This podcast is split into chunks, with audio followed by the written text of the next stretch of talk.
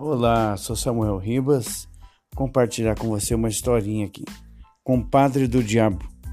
Havia um caipira que todos os dias ia a um bar para tomar uma pinga. Sempre que chegava e dizia: é, uma para mim e outra para o meu compadre. Só que não havia compadre com ele. Ele bebia as duas. O homem do bar já estava acostumado, era todo dia. Uma para mim e outra para meu compadre.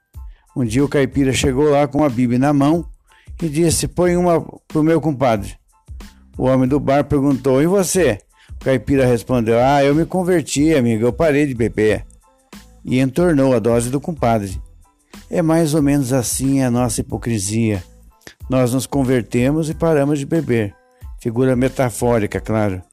Mas o compadre, o parceiro de pingas de toda a vida, o comparsa de maldades, o diabo, continua a beber por nós, a surtar por nós, a roubar por nós, e adulterar por nós e ser desleal por nós, e a ser o diabo a, ser o diabo a quatro, e o, e o diabo de quatro por nós, levando a nossa culpa.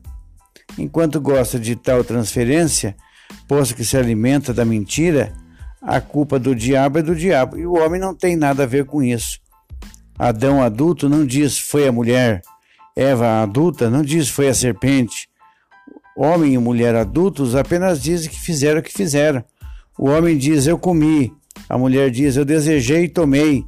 Ora, na narrativa do Éden, foi a serpente quem saiu com mais dignidade. Já pensou nisso? Pois não disse nada e apenas passou a rastejar. Mas o homem adulto, que escolhe o melhor caminho, diz: Aí vem o príncipe desse mundo e ele nada tem em mim. É assim que se deixa de ser compadre do diabo. Uma boa reflexão, pensa nisso. Até a próxima.